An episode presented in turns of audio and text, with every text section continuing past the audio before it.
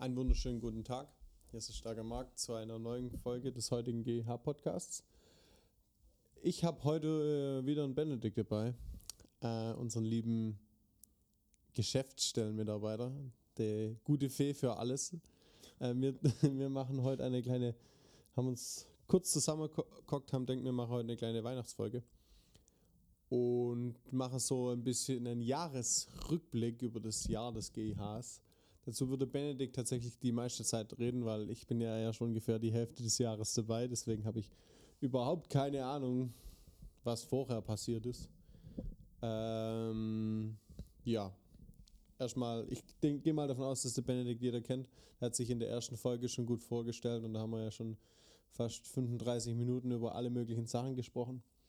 Und aber jetzt äh, leite ich mal über zu ihm und das erste Thema, was dieses Jahr eigentlich so groß war, war der Förderstopp der erste. Und ich kann mich daran erinnern, dass es da um die Neubauförderung ging. Oder Benedikt, wenn ich da richtig, äh, lag ich da richtig? Liege ich da richtig, sag mal so?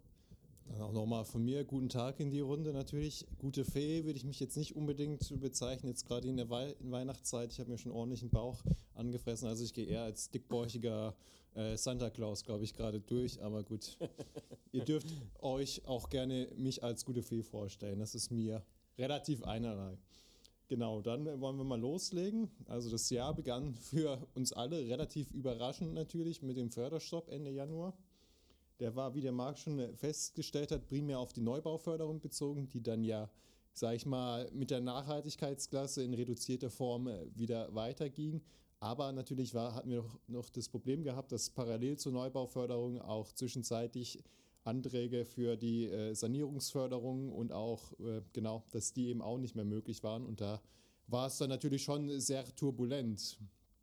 Das lag natürlich daran, dass äh, schon bewusst oder bekannt war, dass zum 1. Februar eigentlich die Neubauförderung eben aufhören sollte. Aber es wurden in der Zeit, äh, nachdem das bekannt wurde, so viel Fördergelder abgerufen, dass quasi schon im Januar mehr oder minder die ganzen Jahresmittel aufgebraucht waren. Und deswegen hat man halt eben gesagt, nee, wir können es nicht noch die Woche äh, aufrechterhalten, wir müssen jetzt die Reißleine ziehen. Und ja, dann äh, hatte Telefondraht hier zum GIH geglüht, ich glaube überall. Also ich glaube, BAFA und KfW haben sich da primär damit beschäftigt, sich erstmal wegzuducken unter dem Ansturm. Aber ja, hier war nicht so schön, muss ich sagen. Also auch generell, dass man sich eben auf diese Förderprogramme nicht verlassen kann. Das war, glaube ich, für alle eine wirklich, äh, ja, ich will schon sagen, fast schon schockierende Erfahrung. Vor allem, wenn man eben bedenkt, wie wichtig eigentlich gerade die Förderprogramme im Effizienzbereich sind. Natürlich muss man sagen, dass es auch einer gewissen Ratio entspricht, im Neubau zurückzufahren, aber dass das eben auch zwischenzeitlich mit Stopp der Sanierungsförderung einherging, ja, fand ich sehr suboptimal. Letztlich, dass man den Neubau reduziert hat, dennoch sinnvoll und soll ja jetzt nächstes Jahr, um einen kurzen Vorausschau zu geben, ab dem 1. März dann wieder im neuen Programm weitergehen, wobei es dazu eben auch noch keine Informationen gibt. Das Förderprogramm wechselt ja vom BMWK zum BMWSB, also vom Wirtschafts- und Klimaschutzministerium zum Wohnungsbauministerium. Ja, dann. Da, ja, da, der, der Wechsel von Wirtschaft zu Wohnungs, äh, Wohnungsbauministerium, das wird noch interessant. Da haben, ich habe neulich mit jemand drüber gesprochen und äh, mir fällt, ich glaube, es war der Dieter. Ähm, da bin ich tatsächlich auch noch gespannt, wie das ausfällt und in welchem Rahmen das wird und wie sie es leisten wollen, weil die, ich sag mal, die sind auch von der Mitarbeiterzahl definitiv nicht so schlagfertig ähm, wie das Wirtschaft- und Umweltministerium. das BMWK war ja eigentlich schon immer eine, ich nenne es mal eine Macht was die Mit Mitarbeiterzahl anging. Aber, um aufs nächste Thema zu kommen, bei der Macht, die Macht des GIHs, wir haben nämlich am Verbandstag einen Beirat gegründet. Also ich wurde auch gewählt an diesem Verbandstag dieses Jahr zur Presse- und Öffentlichkeitsvorstand. Äh, das ist ja mein Ressort, wie schon mal genannt. Aber unter anderem haben wir einen Beirat gegründet, das eben auch etwas jüngere Energieberater sich einleben können in das tolle Vorstandsleben und wie viel Spaß macht, das mit, den, mit der Geschäftsstelle und mit anderen jungen Leuten oder auch äh, schon erfahrenen Energieberatern im Vorstand zu agieren und zu arbeiten und eben daran äh, teilzuhaben, den GIH zu prägen. Und da, wer ist denn alles im Beirat dabei? Es ist der Marcel Motteler ist dabei, der Felix Lenz ist dabei. Die Muriel Bechu und noch der Stefan Hartmann. Okay. Genau, das heißt, wir haben da vier sehr junge Energieberatende noch, die trotzdem schon sehr engagiert sind in der Energieberatung und der Beirat ist quasi ein ergänzendes Gremium zum Vorstand und zum Beisitz. Also man muss sich das vorstellen, wir haben unseren geschäftsführenden Vorstand, der besteht zum Beispiel aus dem Markt, der mir gegenüber sitzt, dann aber eben auch noch aus Dieter Bindel, unserem ersten Vorsitzenden, den die meisten auch noch kennen und noch einigen weiteren Leuten und der wird noch ergänzt von einem sogenannten Beisitz. Und wir haben dann eben äh, beschlossen, weil es eben bei sehr vielen Vereinen, also nicht nur bei uns, sondern auch ja, in fast allen Vereinen Nachwuchsprobleme gibt, beziehungsweise insbesondere dann darum, wenn es darum geht, ein Amt zu übernehmen oder weiterzuführen, dass eben da viele sich das nicht zutrauen und eben auch die Erfahrung fehlt. Und genau, wie der Marc schon gesagt hat, deswegen haben wir eben den Beirat äh, gegründet, damit zum einen eben auch äh, junge Leute künftig noch mehr das Verbandsgeschehen mitgestalten können und zum anderen eben auch, damit die bewusst herangeführt werden können an eine Funktion, möglicherweise in Zukunft als Vorstand. Und ich muss sagen, es macht sehr viel Spaß, mit den jungen Leuten zusammenzuarbeiten. Es sind auch einige Projekte jetzt in der Pipeline, die dann nach und nach umgesetzt werden. Eines davon ist zum Beispiel dieser Podcast, Gut, Marc ist jetzt kein Mitglied des Beirats, aber er gehört zumindest mal zur selben Altersgruppe, sogar noch einen Ticken jünger. Aber er hat es direkt in den Vorstand geschafft. Äh, ah. Genau, und ja, da werden jetzt äh, nach und nach eben die Sachen, die wir da so, die ich in Zusammenarbeit mit dem Beirat mache, auch den Mitgliedern zur Verfügung gestellt. Als kleiner Ausblick. Fürs nächste Jahr ist dann eben geplant, zum Beispiel eine dynamische FAQ anzubieten, die eben auf Mitgliederanfragen und so äh, ja, Auskunft geben soll und dann auch erweitert wird entsprechend eurer Anfragen.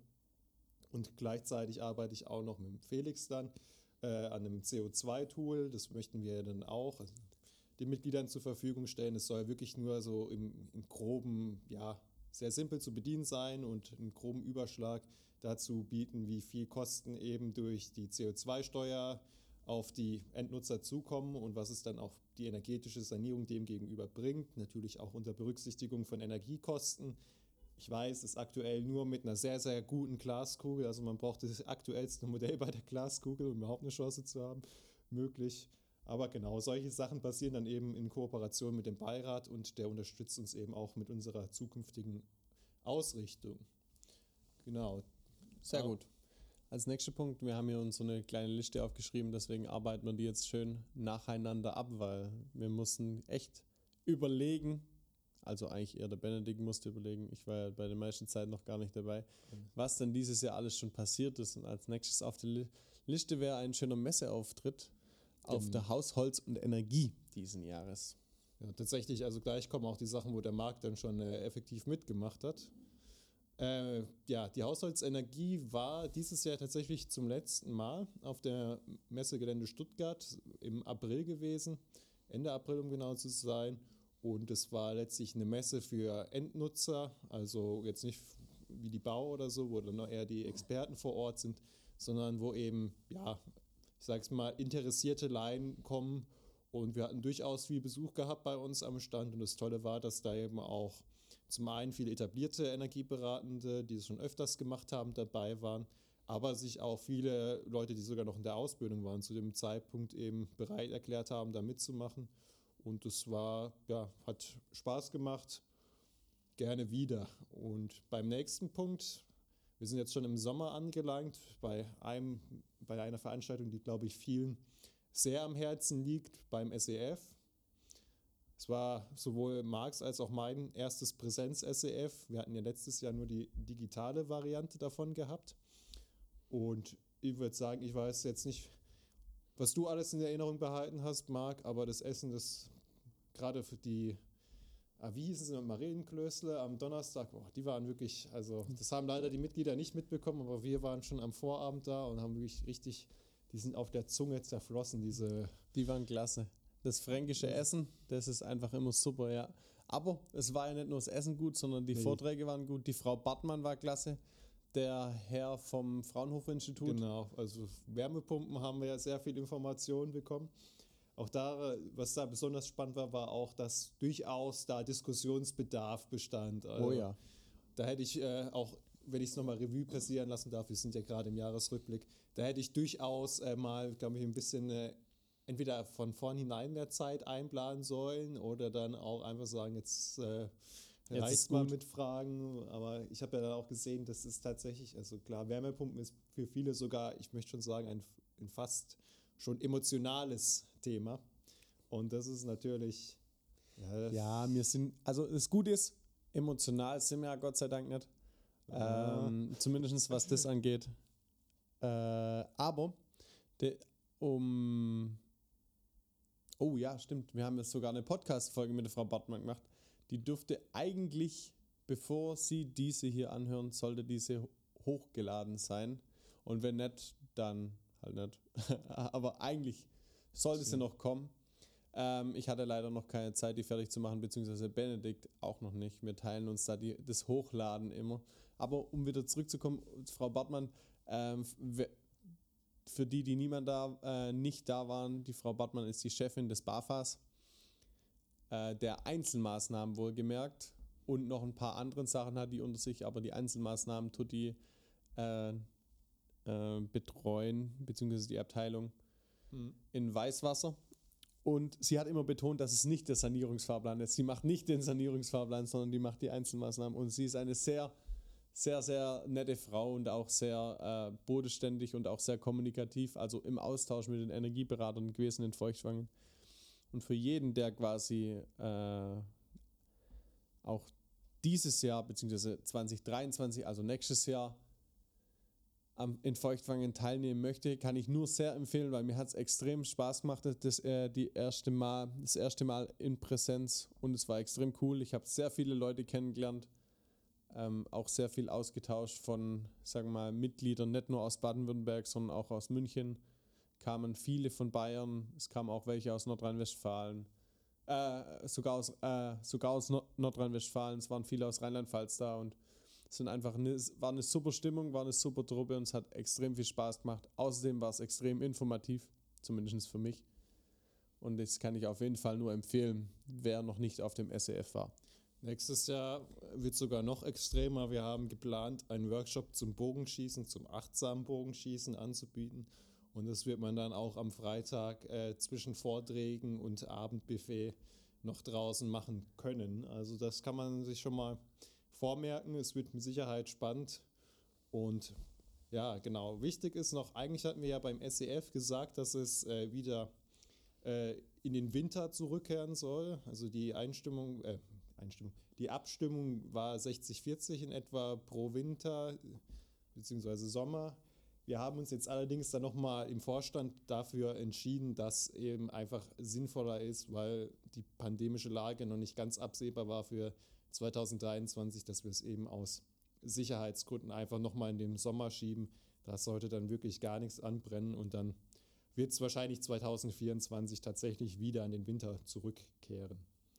Und ja, du hattest jetzt die Frau Bartmann schon so nett vorgestellt. Sie ist auch wirklich nett, was allerdings deswegen umso mehr gesch geschmerzt hat, möchte ich geradezu sagen, war dann äh, Förderstopp äh, die zweite, als dann wenige Tage nach dem SEF äh, doch durchaus negative Änderungen an den Einzelmaßnahmen und auch insbesondere an der Effizienzhausförderung bekannt gegeben wurden, wo es davor noch, wo wir davor noch alle eher optimistisch waren und gedacht haben, dass die Einzelmaßnahmen angepasst werden an die aktuelle Höhe der Effizienzhausförderung, war es dann so, dass alles durch die Bank durch zwar angeglichen wurde, aber deutlichst nach unten. Wobei- Immerhin bei den Einzelmaßnahmen mit einer Deadline bis zum 15. August versehen, die auch, ich glaube, viele Energieberater wirklich an den Rand der Auslastung. Nervens- Ja, also ich glaube, an die Belastungsgrenzen tatsächlich geführt hat.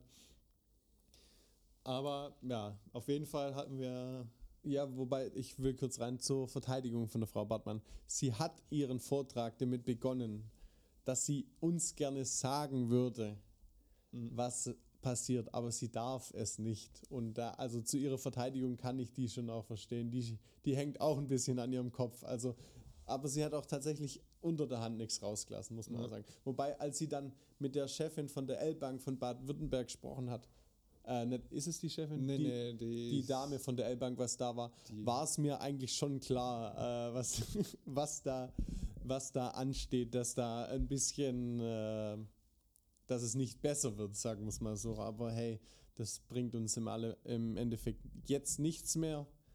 15. August war der, die Deadline und jetzt leben wir halt mit dem, was kommt. Aber ich denke auch, es hat ja gezeigt, ich meine, klar, nach dem 15. August sind die Auftrags Auftragseingänge bei den Energieberaten natürlich erstmal zurückgegangen. Aber von dem, was ich mitbekommen habe, hat sich es mittlerweile eigentlich auch wieder auf hohem Niveau stabilisiert. Also es hat quasi kaum was geändert. Und man muss natürlich auch sagen dazu, die Förderung ist wichtig, aber vielleicht war sie davor auch einfach zu hoch. Und wir haben natürlich dann auch, wenn die Förderungen zu hoch ausfallen, dann passt sich der Markt natürlich vielleicht auch auf etwas ja, unelegante Weise in den Kosten zu heftig daran an und dann letztlich ja, profitiert auch wiederum weniger Leute davon. Das heißt, inwiefern es dann wirklich negativ war, man weiß es nicht. Auf jeden Fall, ja, weil das trotzdem eine relativ stressige Zeit, diese drei Wochen oder zweieinhalb Wochen, die, die es waren, sowohl für uns in der Geschäftsstelle, wobei es nur an den ersten beiden Tagen quasi war und dann, als alles klar war, da haben sie als Energieberatende ja einfach, ich glaube, durchgearbeitet zwei Wochen und dann sind, glaube ich, am 15. August alle kollektiv ins Koma gefallen für drei, vier Tage. Also von dem, was ich mitbekommen habe. Aber ja, war auf jeden Fall, nachdem das Vertrauen schon im Januar relativ zerstört wurde, hat es nicht unbedingt äh, insgesamt gebessert. Ob es sinnvoll ist oder nicht, das ist eine ganz andere Frage. Aber kommunikationstechnisch war es natürlich ja, problematisch, um es mal um's vorsichtig zu formulieren. Aber nichtsdestotrotz, es gab auch noch einige spannende andere Veranstaltungen später im Jahr. Die Energiewendetage ja, in Stuttgart gegenüber auf dem Opernplatz war das, glaube ich. Es heißt Opernplatz. Es heißt Opernplatz, ja. Der war ein sehr regnerischer Tag war das. Ähm, also es war Sauwetter eigentlich, wenn man das so sagen kann. Aber es hat, ich sag mal, die Standbesuche haben sich im Rahmen gehalten. Aber es war ein super tolles GIH-Treffen. Also die Leute, die Standdienst gemacht haben, war super cool. Man hat auch mit den Leuten vom Zukunft Altbau gesprochen. Ein bisschen von der Verbraucherzentrale mit ähm, das, dem Landesinstitut für Geologie und Erdwärme haben wir auch noch ein wenig gesprochen und mit dem KIT. Das hat auch äh, Spaß gemacht. Da haben wir auch, bin ich gerade auch dran, ein paar Leute für einen Podcast zu überzeugen. Ähm, mal schauen. Jetzt vor Weihnachten werden eher nicht mehr so viele E-Mails geschrieben oder kommt nicht mehr so viel Antwort. Aber ich bin positiv gestimmt, dass im neuen Jahr das ein bisschen besser wird, beziehungsweise ein paar mehr Leute auf springen auf das Thema Podcast und dass wir uns da auch mal ein halbes Stündchen zusammenhocken können und über verschiedene Dinge reden. Genau. Und dann hatten wir jetzt noch im November als letzte Highlights des Jahres, sage ich mal, zum einen den Auftritt auf der Familie- und Heimmesse. Da waren wir, sage ich mal, vielleicht mit zu vielen Energieberatern vor Ort dieses Jahr. Also da hielt sich der Publikumsantrag in Grenzen. Die Beratungsgespräche waren dennoch eigentlich sehr gut, aber man hat halt gemerkt, dass die Leute zu den Messen doch primär wegen der spannenden Tiere und der Spiele und Essen und was es auch sonst noch so alles gab, hingingen und weniger jetzt wegen der Effizienz, äh, Energieeffizienz am Gebäude. Also trotzdem eine gute Messe, aber wir müssen mal fürs nächste Jahr überlegen, wie wir das noch so uns ein bisschen besser inszenieren können, sage ich mal, damit da vielleicht auch mehr, mehr Leute noch vorbeikommen. Und ja, beim Herbstforum Altbau waren wir auch noch mit einem kleinen Informationsstand vor Ort. Das war ein bisschen, also das Herbstforum an sich war eine tolle Veranstaltung und wirklich wieder tolle Vorträge, viele sehr interessante Personen äh, zum Unterhalten gefunden. Nur waren wir eben in der Halle, wo eine Torwand aufgebaut war, die über zwei oder eine sehr, sehr laute Pumpe betrieben wurde. Das heißt, unser, an unserem Stand konnte man sich nicht so gut unterhalten, aber ja, das möchte ich jetzt äh, niemanden hier angreifen. Das war ein bisschen suboptimal, aber an sich trotzdem wirklich mit Zukunft Altbau kann man immer sehr, sehr gut zusammenarbeiten und die Veranstaltungen sind auch wirklich klasse von denen. Also kann ich jedem nur empfehlen, da hinzugehen zum Herbstforum. Es ist immer digital als auch in Präsenz möglich. Hat riesig Spaß gemacht und die Vorträge fand ich vor allem auch extrem gut. Wie gesagt, mein Lieblingsvortrag war immer noch das von dem Mediziner. Der war einfach äh, so cool. Und da habe ich mir tatsächlich auch direkt das Buch gekauft. Also ich war, bin jetzt schon am Lesen der, die Einleitung war ein wenig schwierig, aber ich glaube, dass solche Bücher, die müssen so sein. Das werde ich mir zwischen, zwischen den Jahren reinzwängen, das Buch, und dann mal schauen, äh, was dabei rauskommt. Ich, ich hoffe, dass du es nicht reinzwängen musst. Aber ich bin schon beeindruckt, dass du lesen kannst. Das ist eine Kompetenz, die haben viele Leute in Deutschland nicht mehr. Ja, dass das du dir sogar stimmt, freiwillig noch ein Buch kaufst. Ja, Wahrscheinlich sogar noch in physischer Form. Ja, Also, natürlich. Also ich muss tatsächlich sagen, dass ich Bücher, wenn dann schon eigentlich nur in Papier lese. Die tollen Sachen von BAFA natürlich, die drucke ich mir nicht aus, weil da kommt alle zwei Wochen was anderes. Äh, so schnell wie sie die sich ändern, das drucke ich mir nicht aus. Das, da spare ich mir das Papier, aber ähm, beim Buch muss, muss das schon sein. Außerdem kann ich es dann weiter verschenken an meinen Vater, wenn ich fertig bin mit Lesen. nein, nein. Schadet mit Sicherheit nicht. Natürlich, natürlich. So. Ja, Dann sind wir mit dem Jahr eigentlich soweit durch, was der, der GIH Baden-Württemberg angeht. Und wir würden für nächstes Jahr noch eine kleine Vorschau formulieren. Genau, also wir haben nächstes Jahr ist an sich eine, ein ganz besonderes Jahr für den GEH Baden-Württemberg. Es ist vielleicht den alten, also den ganz alten Hasen noch bewusst, dass der GEH 1998 gegründet wurde. Und wer gut rechnen kann, wird direkt feststellen, 2023, 1998 äh, kommt Pi mal Daumen 25 raus. Genau, der GEH hat 25-jähriges Jubiläum. Und da werden wir natürlich einige Veranstaltungen, insbesondere auch kleinere Sachen anbieten, Exkursionen, etc. über das Jahr verteilt. Während unserer Mitgliederversammlung und dem Süddeutschen Energieberaterforum wird es dann natürlich noch ein bisschen zentralere und größere Veranstaltungen zum Jubiläum geben. Und wie ich schon vorhin angedeutet habe, SEF wird nochmals im Sommer sein. Um nochmal auf den Verbandstag zu sprechen zu kommen, der ist tatsächlich schon relativ bald, am 17. März. Der folgt dann auch zu Beginn des nächsten Jahres, also nicht zu Beginn, sondern irgendwann in der zweiten Woche. Ich habe noch Weihnachtsferien, Entschuldigung. genau, folgt eben die Einladung zur Mitgliederversammlung. Und die wird mit Festakt etc. bis 23 Uhr Pi mal Daumen gehen. Natürlich wieder spannende Vorträge.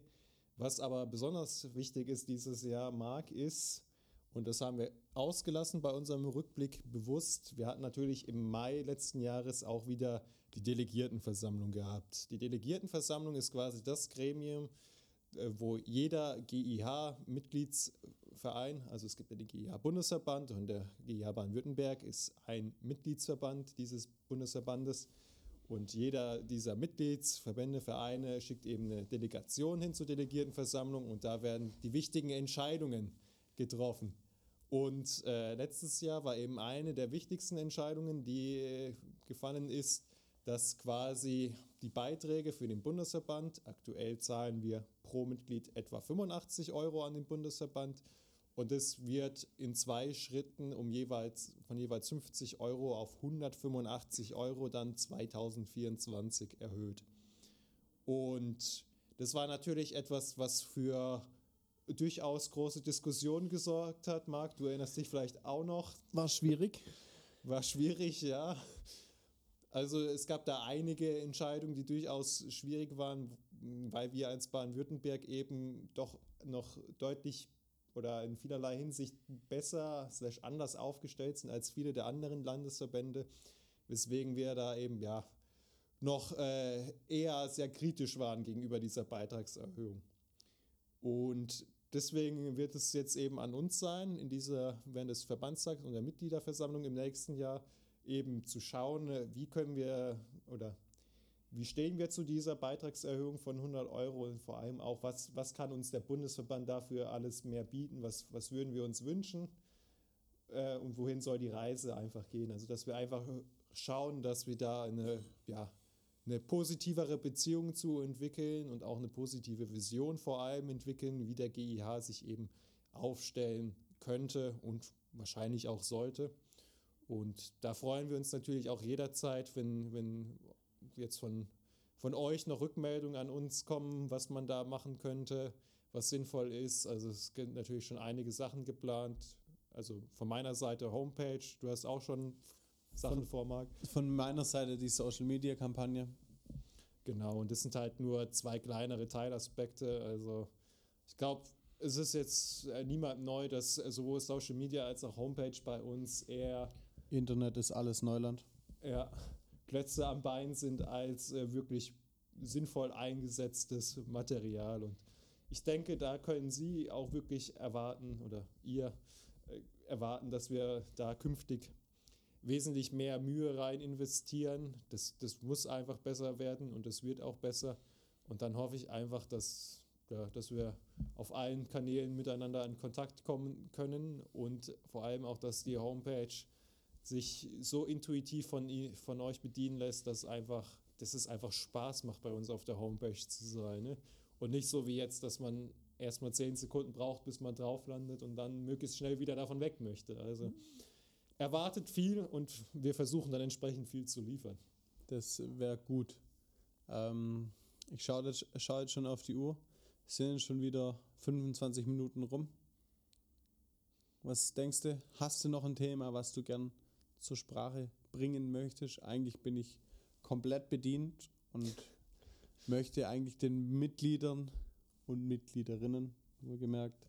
Es gibt das Wort ähm, Mitgliederinnen aber nicht. ja, okay, dann eben. Äh, jetzt hast du mich rausgebracht, klasse. Äh, ich, bin, ich bin gemein. Alles gut, alles gut. Ey, ich meine, wenigstens kann ich lesen. Das, ist, das stimmt ja. schon. Ähm, wünsche ich wunderschöne Weihnachten, äh, einen guten Rutsch ins neue Jahr. Und der Benedikt darf jetzt noch das letzte Mal für dieses Jahr ein schönes Abschlusswort formulieren, da er immer alles besser weiß. Das, das hat er jetzt aber sehr, sehr negativ formuliert, hatte ich das Gefühl. Nein, nein. Also ich wünsche euch allen natürlich auch einfach ein schönes, besinnliches Weihnachtsfest. Egal, ob ihr es feiert oder nicht, erholt euch gut. Ihr habt es euch wahrlich verdient nach diesem Jahr. Kommt gut ins nächste Jahr rüber, bleibt gesund und dann rocken wir die Bude nächstes Jahr weiter und sorgen einfach dafür, auch wenn von der Regierung vielleicht nicht so viel Produktives rumkommt, wir machen die Energieeffizienz einfach trotzdem. Bis dahin wünsche ich euch alles Gute. Ciao, ciao.